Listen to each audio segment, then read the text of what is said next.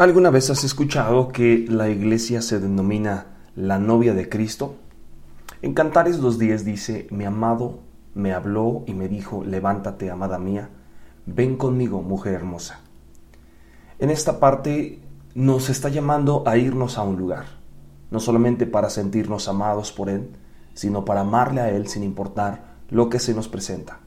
Si tenemos herencia en Cristo, es porque ya la hemos ganado. Pero la meta de la vida cristiana es la herencia que Él tiene en nosotros. En Juan 6, 16 dice, tengo mucho que decirles, pero ahora no podrían entenderlo. Cuando venga el Espíritu Santo, Él les dirá lo que es la verdad y los guiará para que siempre vivan en la verdad. Él no hablará por su propia cuenta, sino que les dirá lo que oiga de Dios, el Padre, y les enseñará lo que van a pasar. Ciertamente el Espíritu Santo nos revela las cosas, nos revela los pensamientos, las actitudes que tenemos que afinar, más las cosas que nos están robando la fe, la fuerza y el fruto en nuestra vida. El trabajo del Espíritu Santo es revelarnos cómo quitar las manos de las cosas que nos atan a este mundo natural y cómo poner las manos más en la novia de Cristo. En Cantares 2.15 dice, atrapen a las zorras, a esas zorras pequeñas que arruinan nuestros viñedos nuestros viñedos en flor. En estos últimos días habrán tres realidades principales que nos van a llevar más cerca del amor voluntario o voluntariamente o más lejos de su amor. Uno, acelera la predicación de la palabra.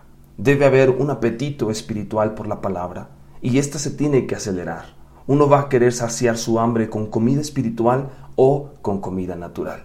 Dos, profundiza en la revelación de la palabra. Una pasión más profunda por la intimidad espiritual debe desatarse sobre tu vida todos los días. Uno va a llenar su intimidad divina o a través de perversidades sexuales. 3. Amplía la visión de las realidades espirituales sobre tu vida. Cada uno de nosotros va a querer ser lleno de visiones o sueños, o sueños celestiales o tratar de llenar sus ojos con cosas naturales.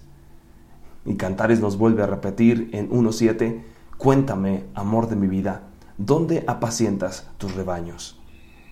El paradigma novial representa un deseo insaciable de nuestros corazones por pasar más tiempo con la novia de Cristo, por pasar más tiempo con el amado, por pasar más tiempo cercano al corazón de Dios a través del amor en Cristo Jesús.